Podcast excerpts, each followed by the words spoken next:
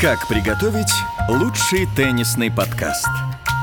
Возьмите качественного рому, но обязательно Семенову. Добавьте Екатерину, естественно, только Бычкову. Подержите их в одном помещении и дайте настояться. После чего наслаждайтесь.